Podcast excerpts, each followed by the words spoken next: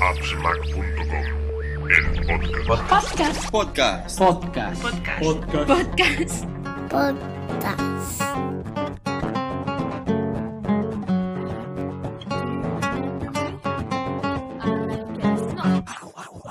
Hola a todos y bienvenidos al podcast 28 de, de appsmac.com.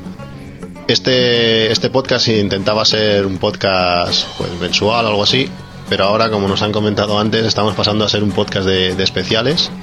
Y hoy queremos hacer un, un especial, para variar, eh, sobre iOS 7, iPhone, eh, lo que está por llegar y, y, lo, y lo que ha sido la, la WWDC. Tenemos a, a, un invitado que esperemos que deje de ser invitado y sea un habitual de, del podcast con esta periodicidad tan buena que tenemos, que es Jesús Gallego. Gracias. ¿Qué tal? Muy bien, venga, pues muchas gracias a, a vosotros por tenerme y, y bueno, para lo que para lo que haga falta.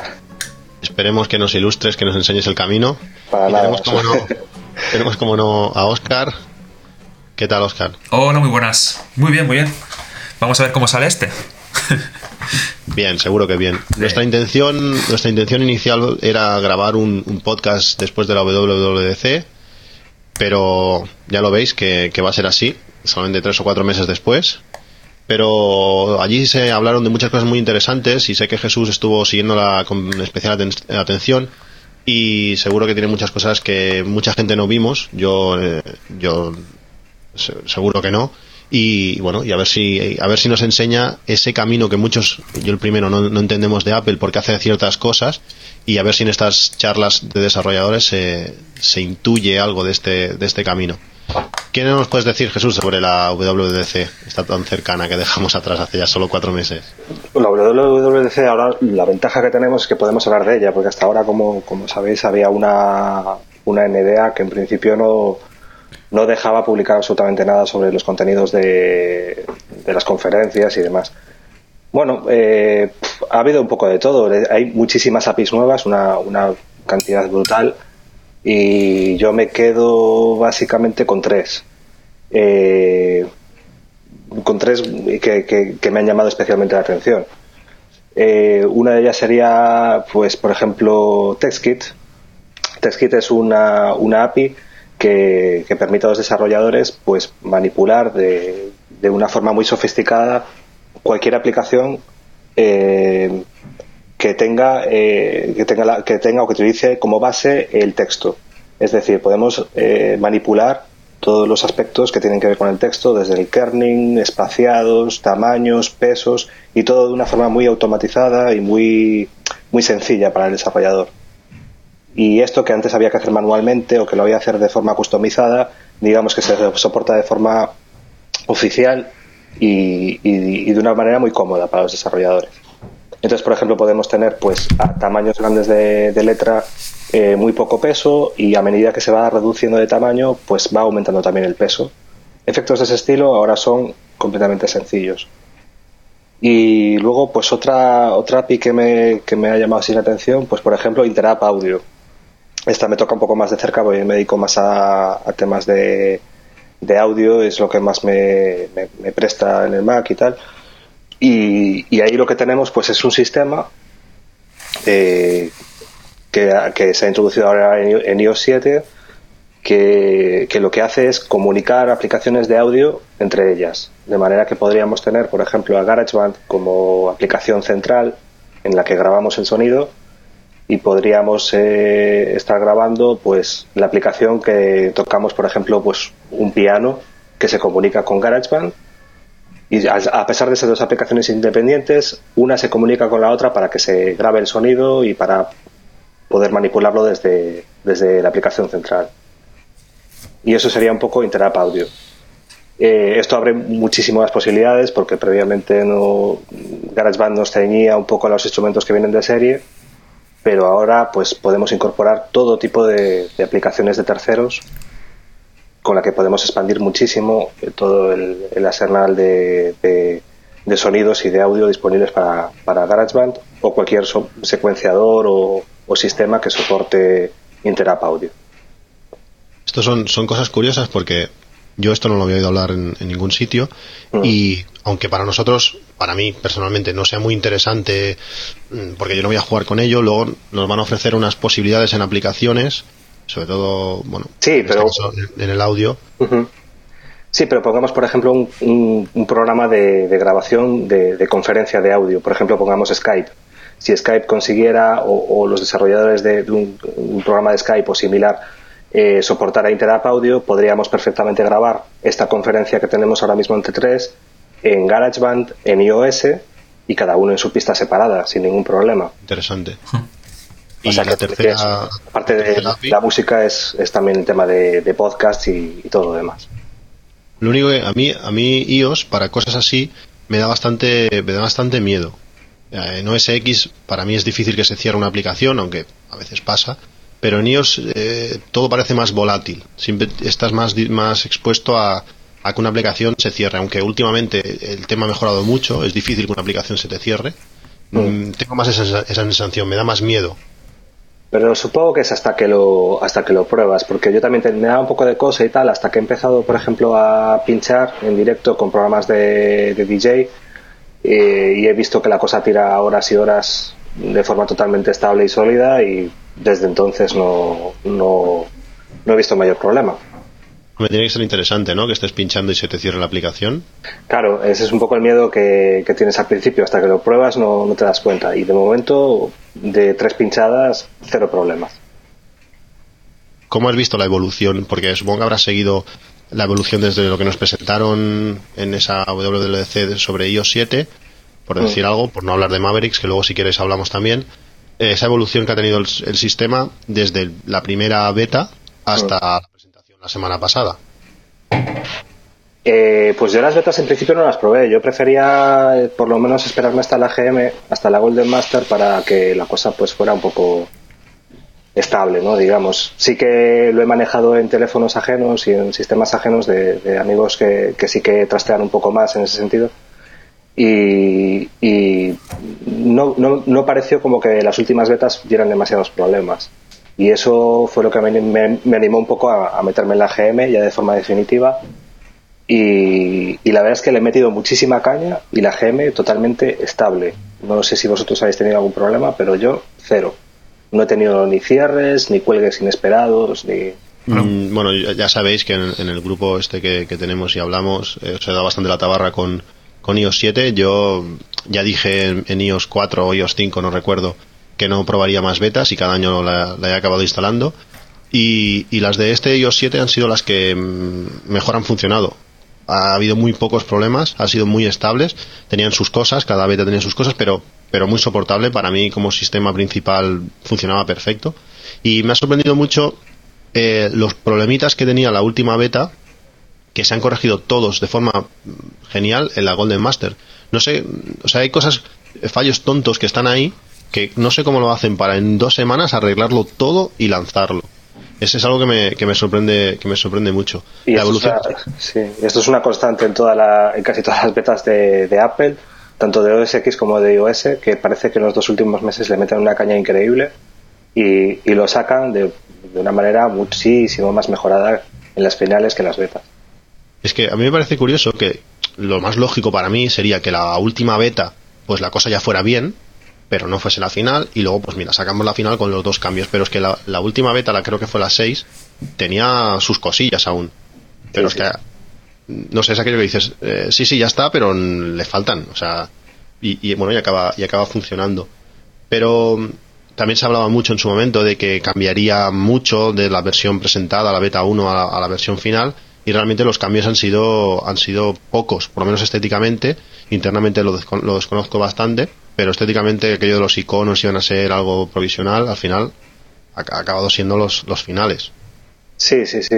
Y también es verdad que, una cosa que sí que he notado, de, ya que he hecho el, el salto de, de iOS 6 a iOS 7, digamos de golpe, eh, sí que es muy diferente mm, verlo funcionando que verlo en pantallazos. No sé si os ha pasado a vosotros. Eh, ¿A qué te refieres? ¿En, en qué A sentido? que, a que veías eh, pantallazos de iOS 7 en la web de Apple y decías, ah, pues no me acaba de tal, o, o me parece un poco simple, o me parece eh, que no tiene mucha gracia, pero de repente lo ves con las transiciones, con los movimientos, con toda Mira, ahí está la tercera API de la que quiero hablar. La- la- las APIs de, de- efectos físicos, de, digamos, de todos esos eh, efectos de rebotes, de pequeñas animaciones que hay aquí y allá, de la animación de entrada, etcétera, etcétera, que todos contribuyen a, a que esa interfaz cobre vida, ¿no? Y a mí lo que me faltaba eh, realmente por comprobar eh, físicamente es eh, toda esa vida que tiene ese, el sistema operativo cuando, cuando se aplican todas esas, anima- todas esas animaciones, cosa que no se percibe en, en los pantallazos ni en la web de Apple. No sé si os ha pasado eso. Es que a mí lo que me ha pasado es que como lo, tuve, lo instalé desde el minuto cero, pues esa sensación ya no, no, no la he tenido. Claro, para Lo ti que no sí- es nuevo, pero para Oscar seguro que... Yo sí, yo es que yo, yo me resistí a probar las betas. Yo di directamente a la final. Y la impresión es buenísima. O sea, a mí me ha encantado directamente el, el iOS 7. A la mujer totalmente al contrario. Me está pidiendo volver a iOS 6, solo te digo eso, pero yo iOS 7 lo tengo, vamos, encantado. Algún fallito lo he encontrado, porque es lo que te comentaba hace poco, lo del tema del Bluetooth, que no hay, no hay forma de que funcione el play pausa. Pero bueno, en general muy, muy contento. Y en cuanto a las animaciones, ¿cómo las has visto? Bien, bien, bien. O sea, los detalles de abrir y cerrar aplicaciones, esos detalles, esos detalles incluso lo de, lo de mover el fondo, yo qué sé, es que yo digo, es encantado. Hay aplicaciones que me parecen preciosas, hay otras que, que le faltan una vueltecita, pero, pero en conjunto muy bien. Muy bien, hasta los sonidos nuevos y todo, es que muy bien. Es un teléfono total, para mí, un iPhone 5 un teléfono totalmente nuevo. Sí, sí, coincido desde luego con esa, con esa apreciación. Le da una, una vida completamente nueva al, al terminal y, y, y, por ejemplo, cosas que, que no se, que como digo, no se apreciaban antes de probarlo, que por ejemplo, toda esa interfaz por capas, ¿no?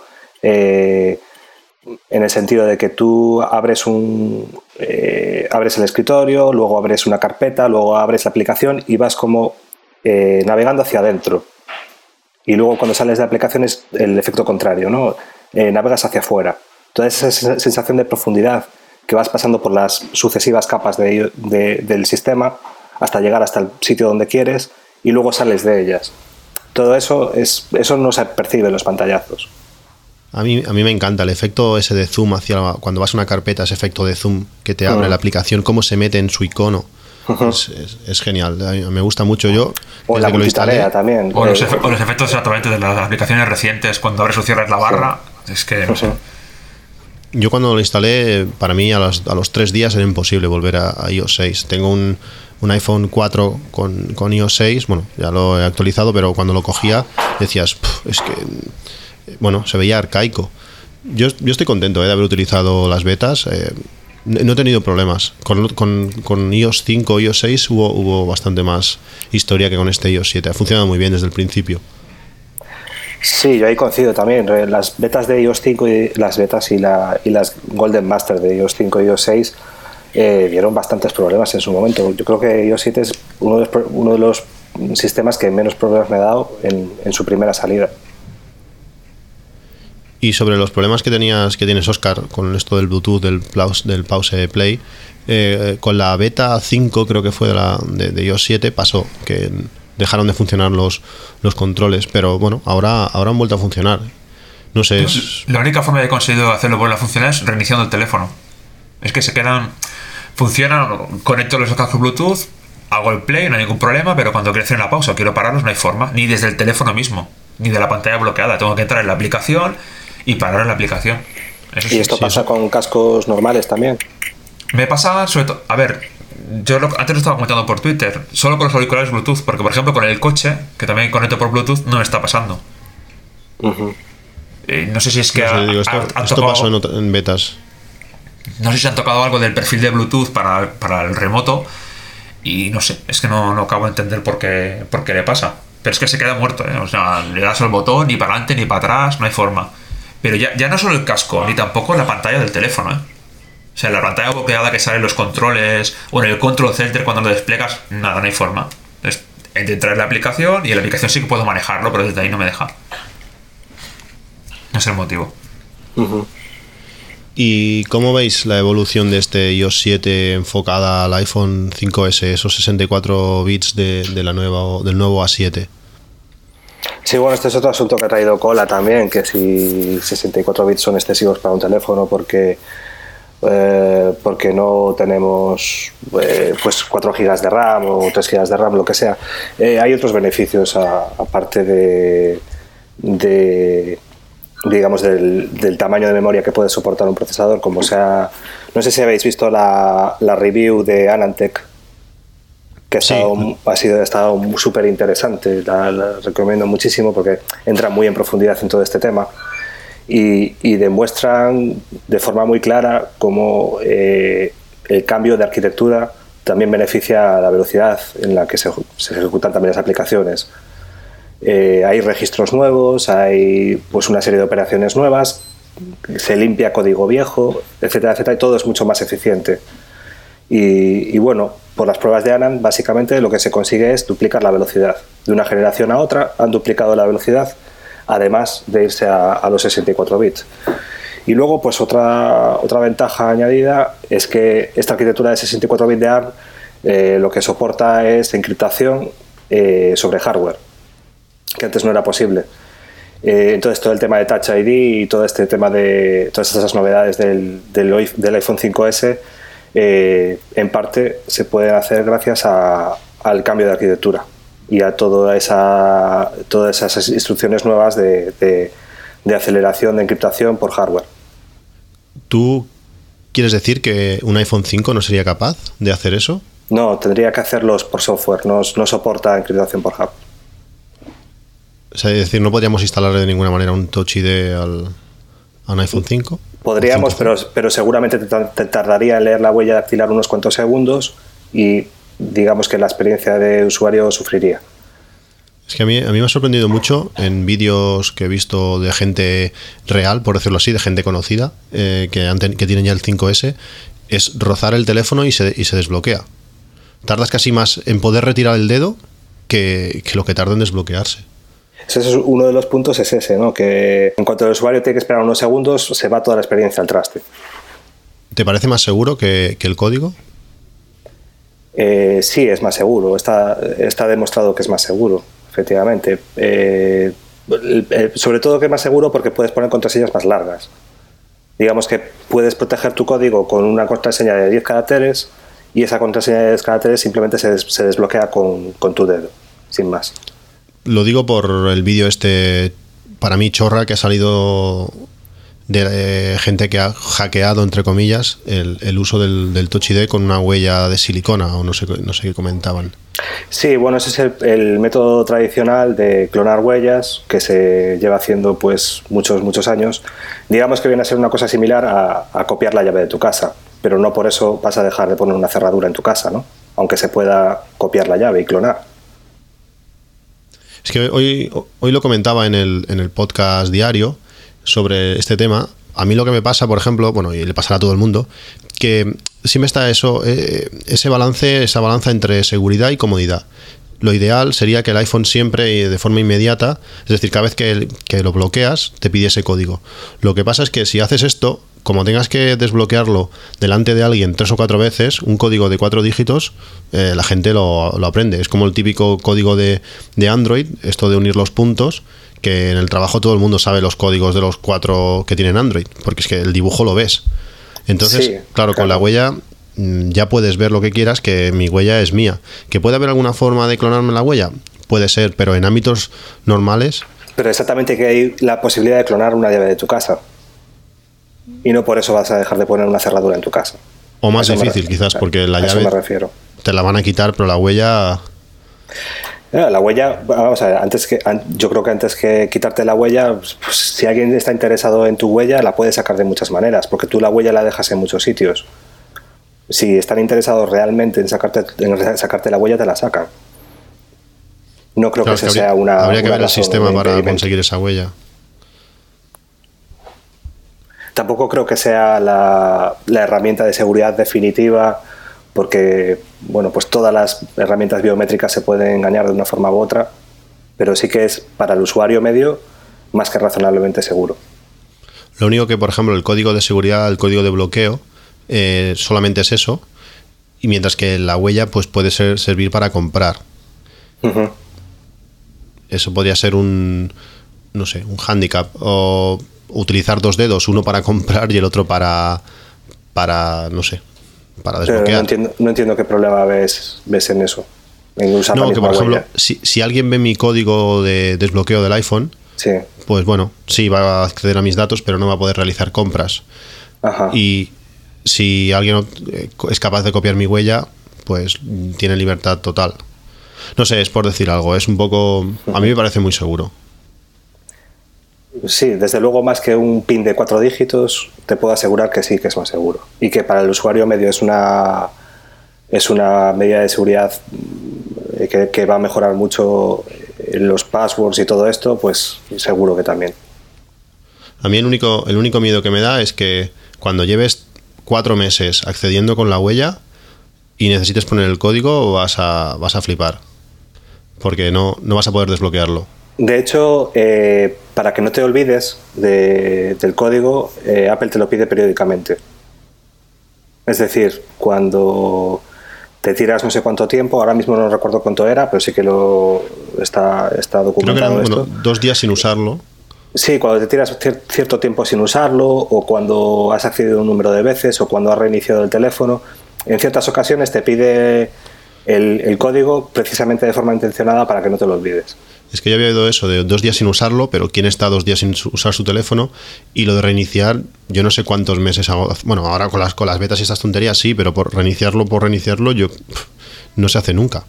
Bueno, sé si cuando, eso- se, cuando se te queda batería a cero.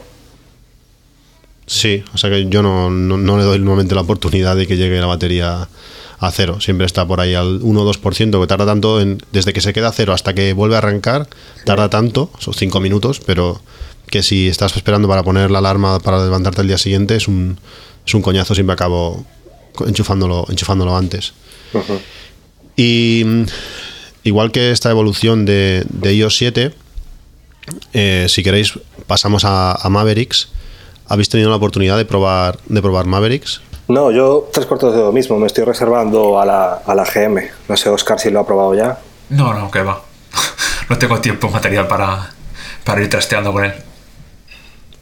Yo he oído comentarios de que va muy bien y, esas cosas. Yo en mi sistema principal no, no puedo hacerlo. Pero ahora me he atrevido, ahora hace una hora, de, instalarlo en, en, el, en el Air. Realmente se ha instalado.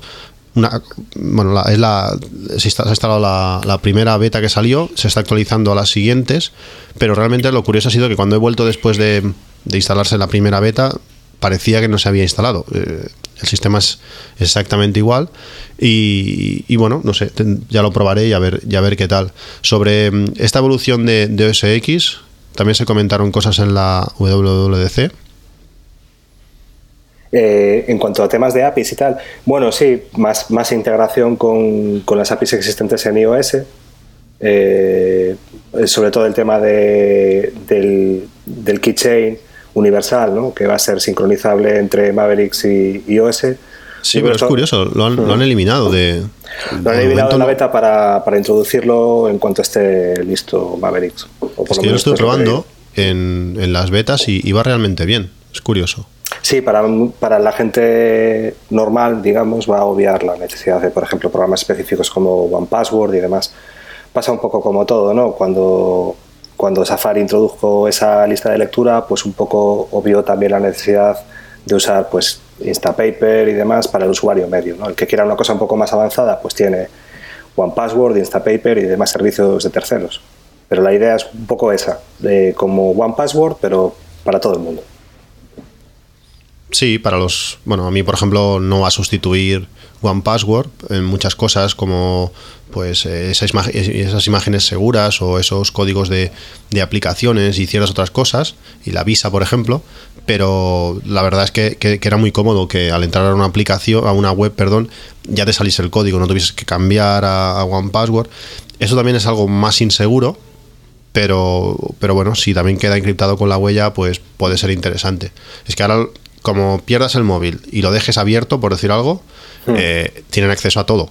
Porque es que, es que cuando accedas a la web de que sea, tienes el código puesto. Habrá que ver cómo es la implementación final. eh, y no lo sé. No sé si funcionará con una contraseña maestra, el estilo de OnePassword. No tengo ni idea de cómo es la implementación final. Yo cuando, cuando lo usé, eh, te pedía simplemente eso, guardar, ¿quieres guardar la contraseña? Sí, y al acceder a una web se te iluminan los campos en amarillo, como hacen Safari de, sí, de Mac. relleno.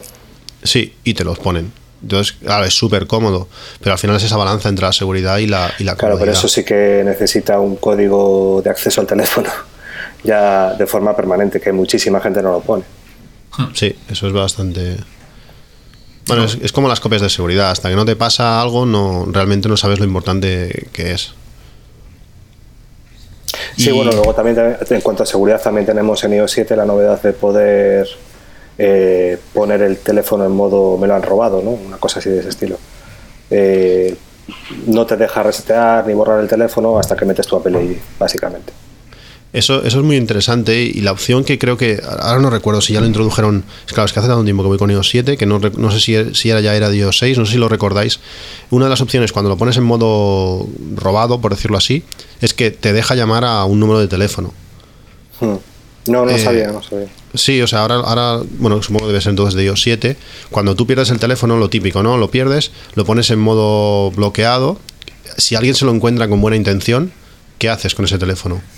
No puedes hacer nada, es que está allí y no puedes hacer nada. Mientras que ahora, tú desde, desde iCloud, desde la web o desde otro iPhone, le indicas eh, qué teléfono a qué teléfono va a poder llamar. Entonces tú simplemente desbloqueando ese el, el iPhone, llama al, al número que tú le has indicado. Sale un mensaje como diciendo, este es el número, lo, lo he perdido, mm, eh, desliza el dedo y llama aquí.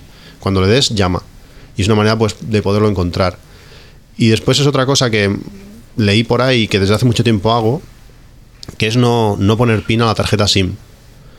Ahora, ¿Y por ejemplo, mm, los que tenemos fusión de Movistar o estas tarifas planas de, de datos, eh, de datos, perdón, de voz ilimitadas, eh, si alguien se encuentra en mi teléfono y se pone a llamar, a menos que llame al extranjero, pues no me va a suponer mucho, o por no decir nada, pero consigues que si alguien reinicia el teléfono sin sacar la SIM, en cuanto arranque el teléfono va a tener, va a tener red y me va a permitir encontrarlo.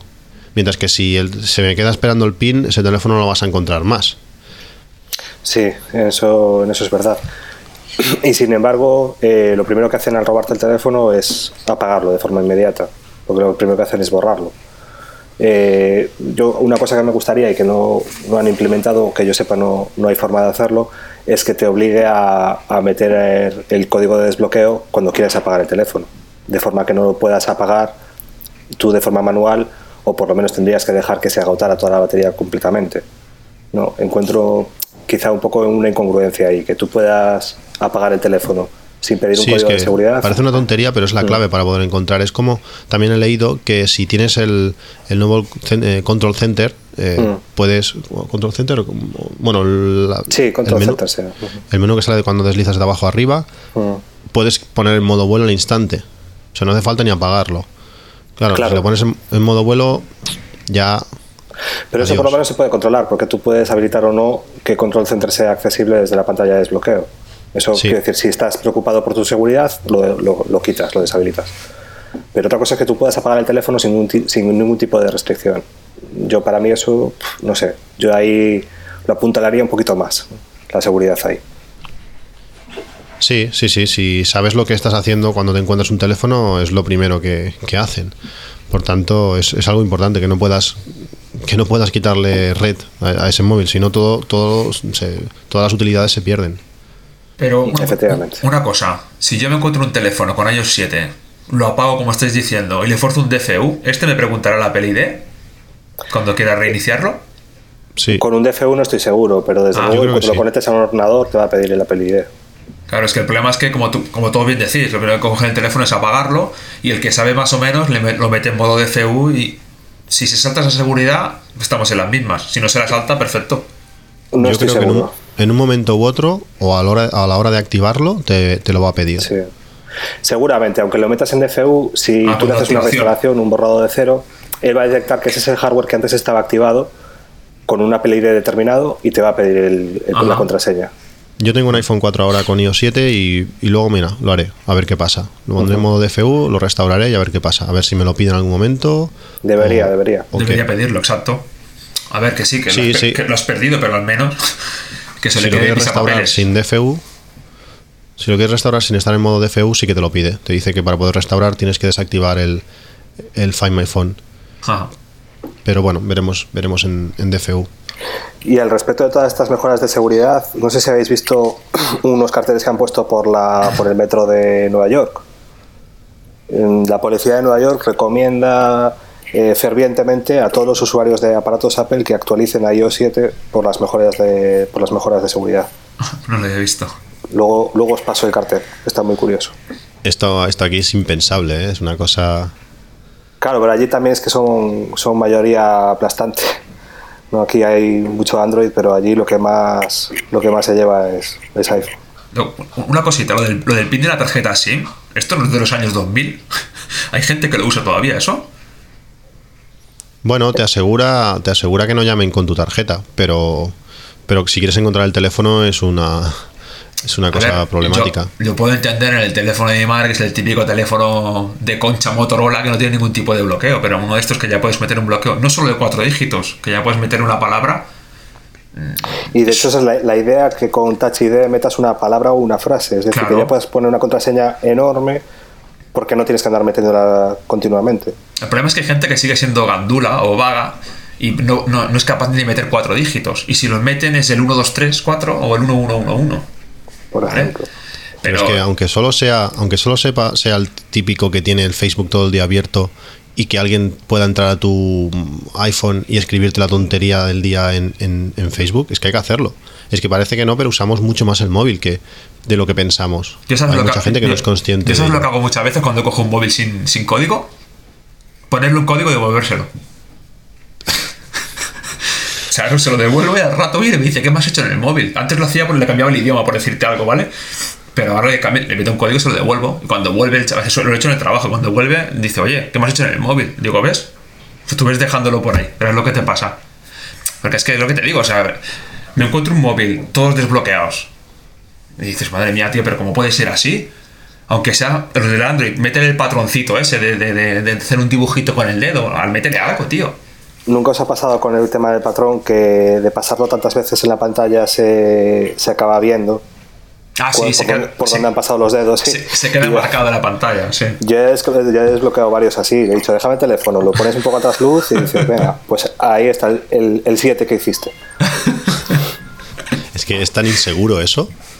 Sí, sí, parece, parece seguro, da la apariencia de seguridad, pero no, no lo es para nada. Pero es que es súper fácil de memorizar. O sea, estando a 5 metros lo ves, el patrón. Sí, sí, sí. Un código es más complicado, pero es que un No, porque ves puntos en la pantalla, claro. claro. Y además el orden y, Y- todo. Es que lo del 7 es. Hay una dirección u otra, no hay más.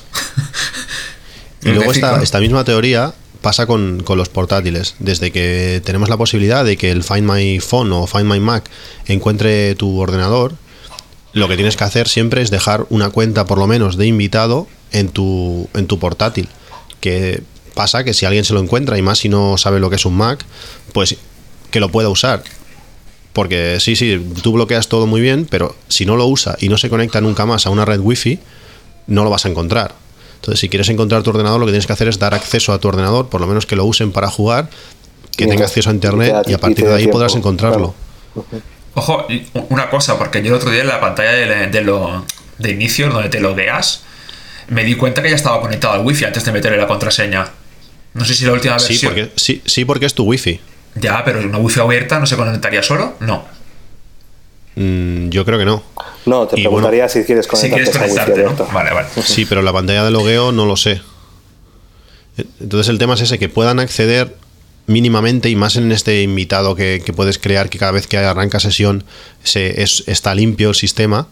eh, bueno, que puedan entrar, que puedan jugar, que pueda conectarse el sistema al- a, a la wifi para que lo puedas encontrar. Si no, difícilmente lo vas a poder hacer. Bueno, ya, ya montarla ya venía pero ya por defecto esta, esta cuenta. O sea, ya la Sí, yo la tengo ellos. Sí, sí, Por si algún día pasa algo, que puedan jugar con él. Sí, sí. Sí. Oye, de, de la, de la WWDC, ¿eh? El tema que el del, del iOS in the car, ¿cómo ha quedado? Yo de momento no he oído nada más. Hostia, pues Supongo que estará pendiente de temas de aprobación, convalidación y demás. Eh, supongo que hay una serie de marcas que, sea, que están metidas en el programa, ¿no? Eso tendrán las marcas que, que apuntarse a ese programa concreto y lo único que hacen pues es ofrecer una pantalla en tu coche que se conecta de forma remota a tu iPhone y digamos que tiene una interfaz eh, dedicada para, para el coche y separada. No refleja de forma directa lo que se ve tu iPhone, pero sí ofrece una serie de servicios que se ven de una forma específica para esa pantalla de ese coche. Entonces, pues es un poco eso, que se vayan apuntando las marcas y que vayan sacando modelos nuevos con esa integración. De momento, pues no he visto todavía ningún modelo en la calle que, que lo soporte.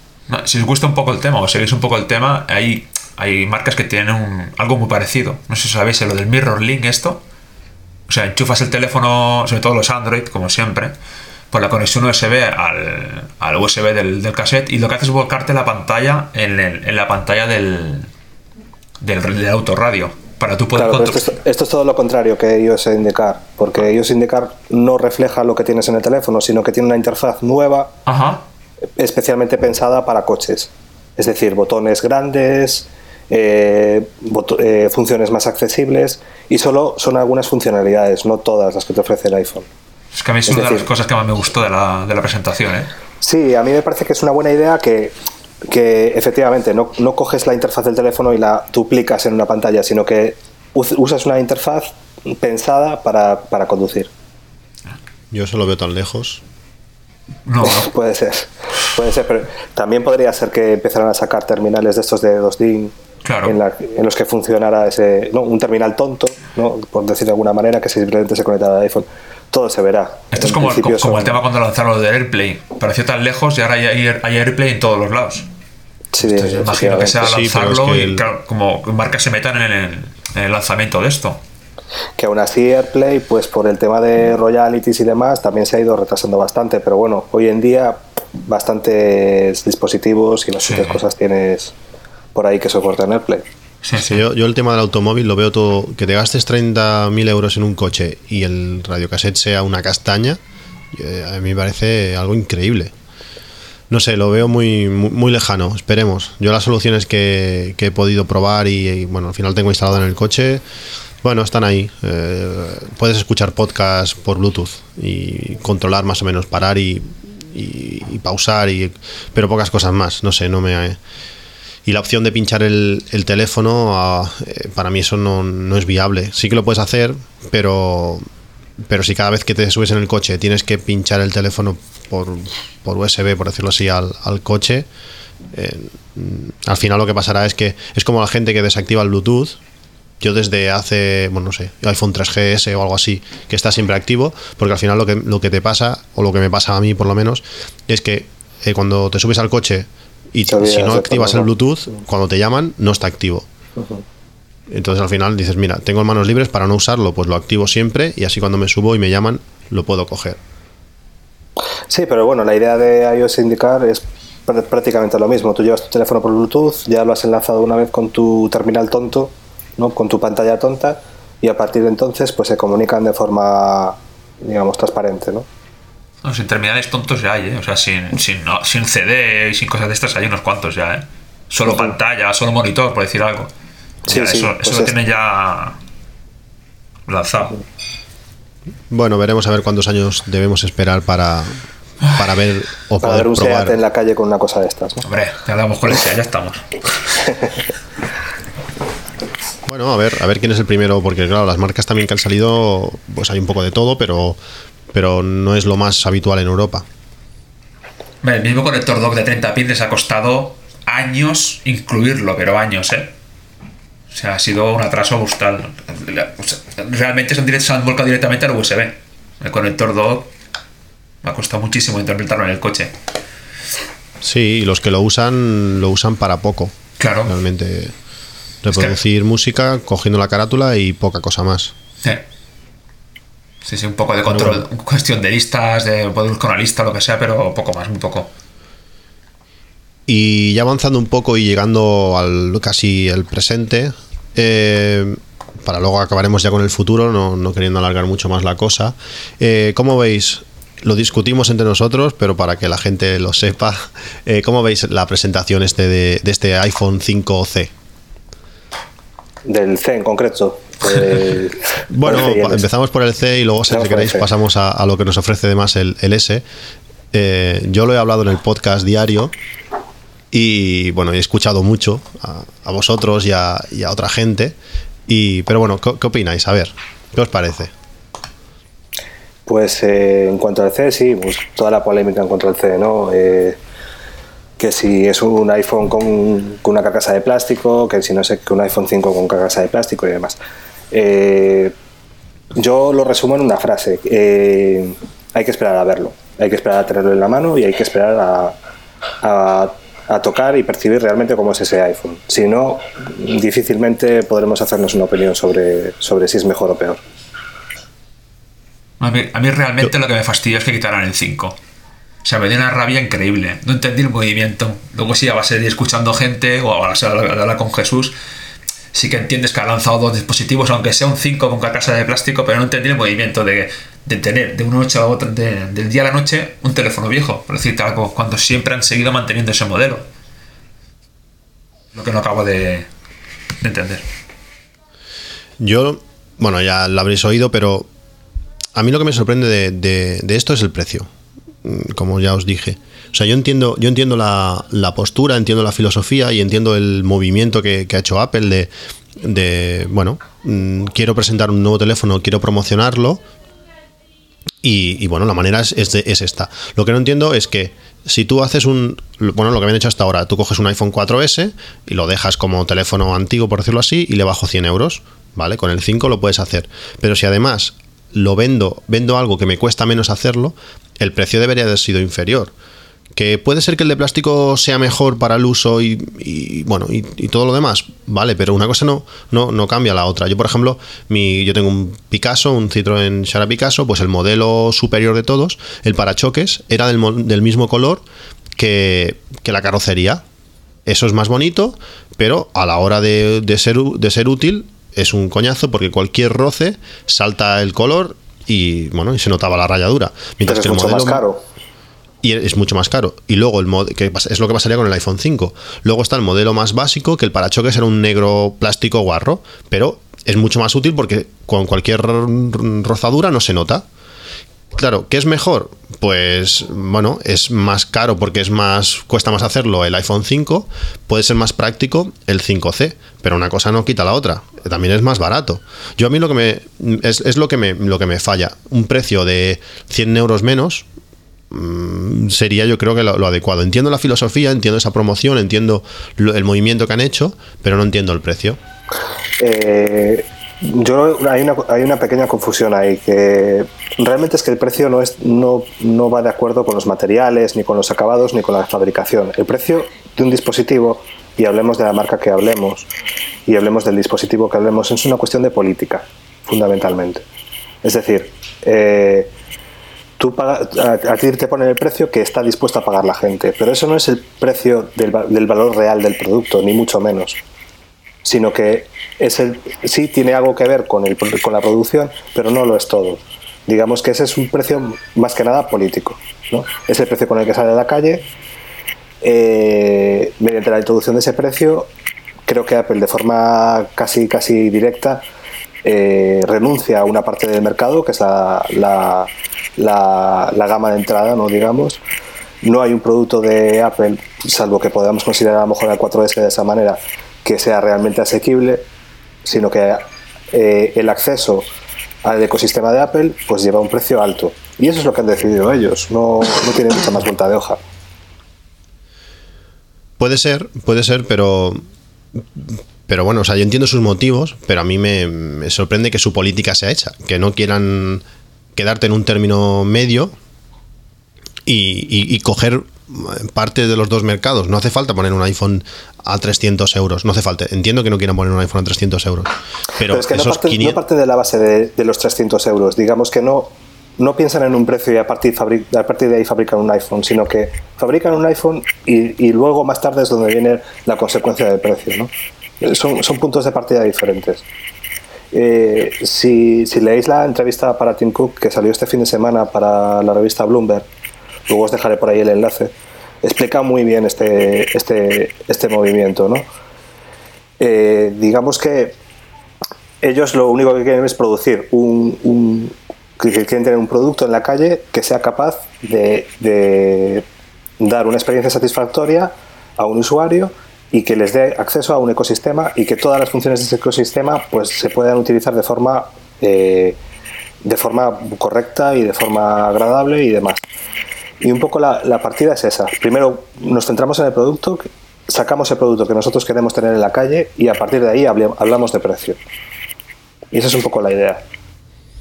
Yo estoy de acuerdo, pero voy a lo mismo. No sé, es. eh, Que podrían entiendo- haber hecho un iPod Touch, le podrían haber puesto un modem 3G y lo podrían haber sacado a la calle. sí, pero, que no es pero así. igualmente, eh, el mismo iPhone 5C, el coste no es ese. Yo creo que no, no hubiera costado nada bajar el. ¿Qué beneficio pueden tener ahí en, en ese iPhone 5C? En el 5C y en el 5S mantienen márgenes muy altos, en torno al 30-40%. Sin Por tanto, 100, problema. 100 euros no sería tanto. No lo sé, yo, a mí me sorprendió. Luego hay, hay otro tema que es que ellos, eh, aquí lo estamos viendo desde el punto de vista del móvil libre, ¿no? En España lo que se lleva es el móvil libre. Sin embargo, eh, en mercados fuera de España, eh, y diría yo más bien fuera de Europa, lo que se sigue es viendo el precio de terminales subvencionados. Y Apple está favoreciendo las políticas de precios subvencionados. ¿Por qué? Porque interesa vender un producto completo. Es decir, no solo el terminal, sino el terminal con su plan de datos y con su UTA, y yo te lo vendo todo esto como un paquete. Es decir, el iPhone vendido como servicio. Eso es lo que le interesa a Apple ahora mismo. Y de hecho, la primera tanda de mercados en los que se ha puesto a, disposición de los terminales nuevos han sido mercados en los que están los terminales subvencionados.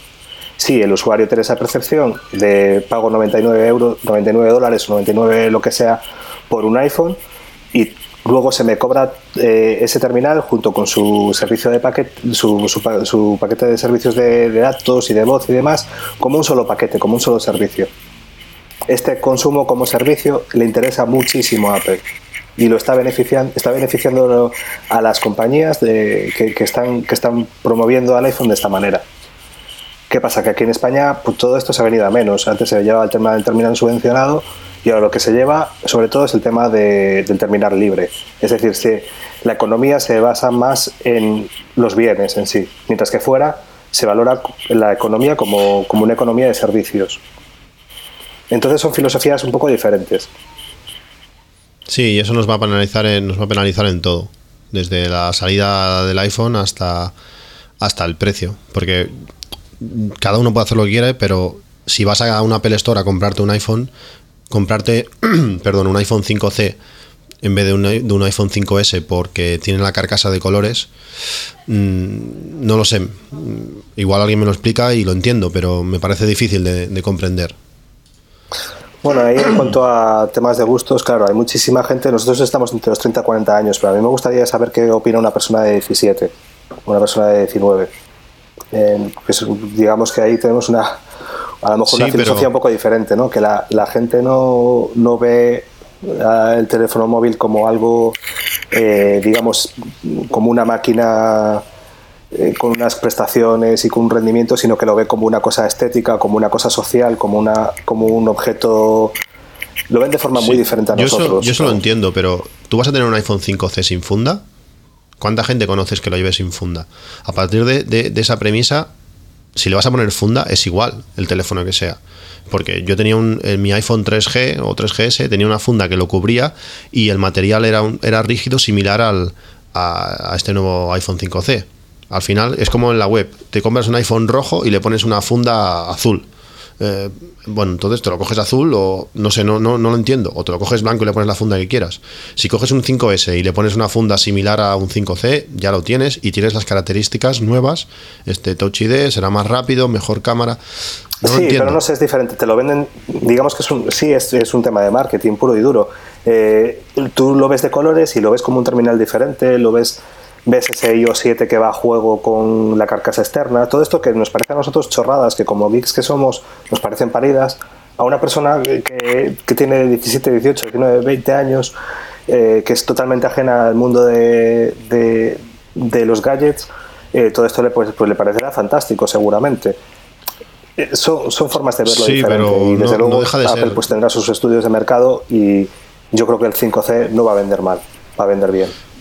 Yo creo que se venderá más no que el sé, S. yo viendo las opiniones de todo el mundo, creo que sí, que va a vender bien, pero eh, no sé, me, me parece, me, me parece increíble. Es como el otro día estuve en el supermercado, tienes los donetes de toda la vida y no sé, vi unos que, que se llaman buenísimos. Digo, "Uy, mira, le han cambiado el nombre a los donetes. Pues no, son de, no sé si es de Bimbo, no sé qué compañía es, pero es exactamente igual. El mismo tipo de letra, los mismos colores, todo igual. Eh, eso es engañar, eso es, no sé, eh, es como si yo cojo mi iPhone 5, le pongo una carcasa de color y digo, mira, iPhone 5C, porque el hardware Claro, es vosotros lo ves como algo poco honesto, pero el usuario de a pie lo ve como algo diferente y lo ve como algo mm, distinto, ¿no? Que le hace diferenciarse del teléfono que tienen sus padres, digamos, ¿no? Sí. Eh, Luego ves el anuncio, el anuncio este de diseñado juntos, y que es chulísimo. Joder, veis el anuncio y es, claro, te entra por los ojos totalmente.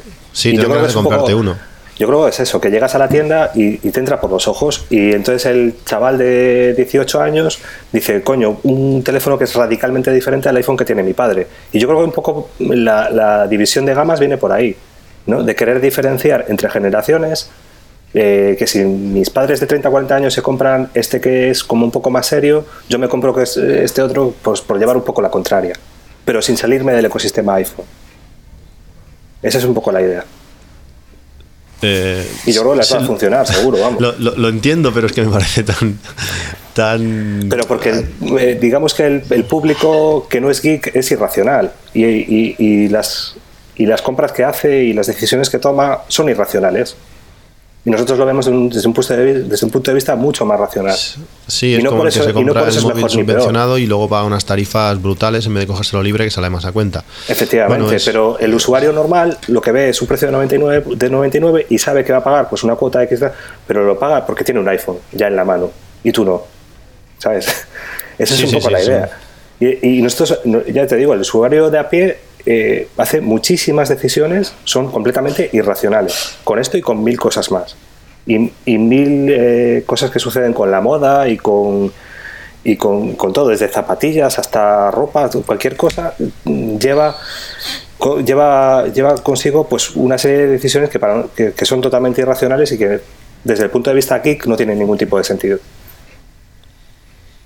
Bueno, ya veremos, ya veremos cómo se vende. Ahora mismo que se hayan agotado X colores y, X modelos no me parece significativo, ya que ves a saber los que han sacado a la venta. Y- cuándo. Sí, sobre todo que el 5C es un terminal que está dirigido hacia el público que no va a hacer una cola en un Apple Store. El que hace cola en el Apple Store va por el gama alta, a por el 64 gigas, a todo lo que pueda, por el dorado, efectivamente, pues todo lo más que pueda. El, eh, cuando se van a ver las ventas de este 5C, sobre todo hacia Navidades. Navidad. Sí, será, será el momento. Lo que pasa es que para hacer un regalo, un 5C, eh, tela. Pero bueno, eh, veremos. Depende, veremos a si, ver- te lo da- si te lo regalan con un contrato, como Claro, sea. Sí, pero regalar un contrato es complicado. Sí, pero esto se venía haciendo en España hace unos años, ¿eh? Sí. Te regalaron un móvil en Navidades y estaba subvencionado. Esto lo he Sí, visto sí, bueno, muchísimo. Mi mujer, mi mujer traba- trabajaba en una tienda de móviles y, y se hacía, pero no, es difícil, es difícil regalar un teléfono con, con contrato a tu novia, a tu mujer. eh, ves a saber de aquí dos años dónde estarás. Esas cosas son. Y más a un hijo que, que, bueno, ahora con las tarifas más ilimitadas es más fácil quizás, pero. Pero, pero bueno. Veremos, también ver- cuáles son los precios en España, si hay subvenciones, si no hay subvenciones. Yo creo que más de una operadora en España se va a arrepentir de haber quitado las subvenciones y si no al tiempo. Sí, puede ser, puede ser. Yo creo que en España será ligeramente más barato que, que en Francia, como ya, como ya pasa con el 5. Pero bueno, igualmente se van a, van a estar ahí rozando los, los 600 dólares en eh, 600 euros en, en el 5C y 700 en, en- en el 5S.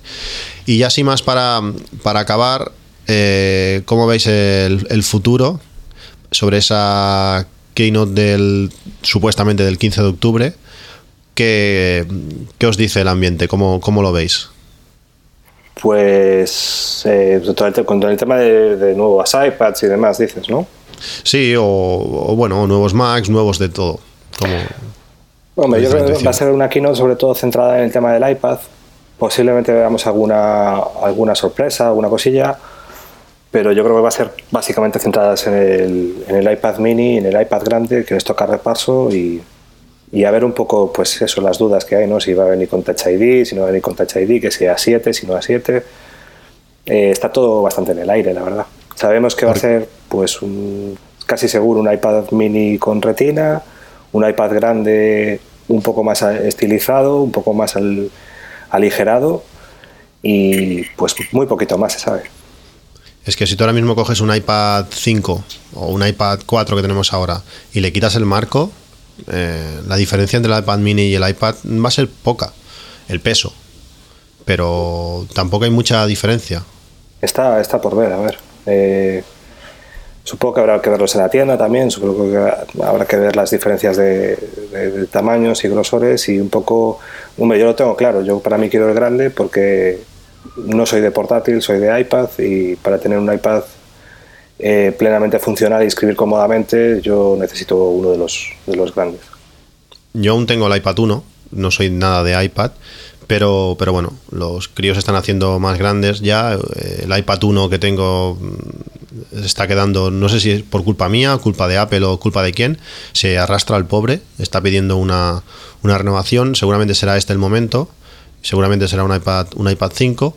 Y, bueno, si realmente, finalmente no me acabo comprando el iPhone 5S, que me lo estoy pensando muy mucho, pues caerá, caerá este iPad. Veremos a ver lo que nos presentan. De los iPods, nos olvidamos. De los iPods yo creo que nos olvidamos porque lo único que han hecho ha sido ahora mm, un poco por lo bajito actualizarles los, los colores. Creo que han metido un Space Gray de estos en, en el Touch y en el, y en el Shuffle y poco más. O sea que yo creo que este año iPod nos, nos olvidamos. Bueno, mientras no quiten el Classic y siempre esté por ahí para poder comprarlo. Eh, Sí. El clásico está fuera de lugar ya. Ya sí, fuera- totalmente, pero bueno, es algo así melancólico. Está totalmente fuera, tío. Está. Yo tengo uno y, y el poder está en un rinconcito. Porque es que no me, es que no, no, no, no me llama, no me provoca. Es que tengo que pincharlo, tengo que meterle la música, es todo. Sin en cambio, a lo sustitu- lo he sustituido un iPod Touch de quinta generación y estoy encantadísimo con él. Pero por lo Porque visto. ya hay iPod Touch de 128 o solo fueron los no, iPads. 64 solo. 64. Pero por lo visto ya, ya no hay, ya no hay mercado para iPod porque no le están dando ningún tipo de bombo. A ver, realmente la gente cuando escucha la música ya la escucha en el teléfono. Ya no llevas el teléfono más el reproductor. Sin embargo, yo lo que le veo, bueno, un poco a, a título personal, es que la, la- la línea iPod podría evolucionar de forma bastante interesante hacia la tecnología eh, de llevar encima, ¿no? Ese futuro iWatch que se ha Ah. especulado, especulado tanto este año y ese eh, que no tiene necesariamente por qué ser un, un reloj, ¿no? Que podría ser cualquier dispositivo que llevemos encima. eh, el iPod podría claramente evolucionar hacia eso, ¿no? Sí, a ver cómo, cómo lo implementan. Claro, hacia dispositivos que de alguna manera se, se, se apoyen en que tenemos un iPhone encima o no sé, yo ahí le veo un montón de posibilidades en, en la transición del iPod, de- del MP3 clásico, hacia el dispositivo de wearable, ¿no? de, de llevar encima. Sí, pero como no inventen algo, yo no me veo cargando el reloj cada día. Es que ya. ya No tiene por qué ser un reloj necesariamente, es que puede ser muchísimas cosas. Puede, puede ser simplemente una cosa que lleves encima y que no nos imaginamos que es lo que puede solucionar para nosotros, pero eh, podría ser interesante la evolución de eso, del iPod hacia, hacia la tecnología eh, de llevar encima, ¿no? Bueno, no sé, los Y- iPods estos nuevos no sé qué autonomía tienen ahora, no tengo ni idea. Pero el Classic era, eh, bueno, sigue siendo, la autonomía es bestial. Ahora, mm, puesto para llevar encima, reducir tamaño, ya te digo, no es que, que va a rozar 24, 48 horas como mucho. No lo sabemos, es que Ya. como, también han sacado el M7, este que podría Ya. ser un procesador que se podría aprovechar en ese tipo de dispositivos, hay un montón de novedades que, que- que están un poco en el aire, ¿no? Que, y yo creo que la, la tecnología, lo que es la, la marca iPod, la veo, vamos, en primera línea para, para ser eh, el, digamos, el futuro de, de esas comunicaciones eh, personales de, de llevar encima. Es que se han comido Y- todas las demás marcas, ¿eh? Vas a mirar a cualquier sitio y ¿qué hay? ¿El, el Walmart de Sony? ¿Hay alguno todavía? O, o- o- o me parece a mí que ya no. Quedan los, los chinorris más ratos estos y no hay nada, no hay nada más. Entre productores de música. Sí. Sí, y ya por último, eh, el Apple TV, ¿cómo lo veis?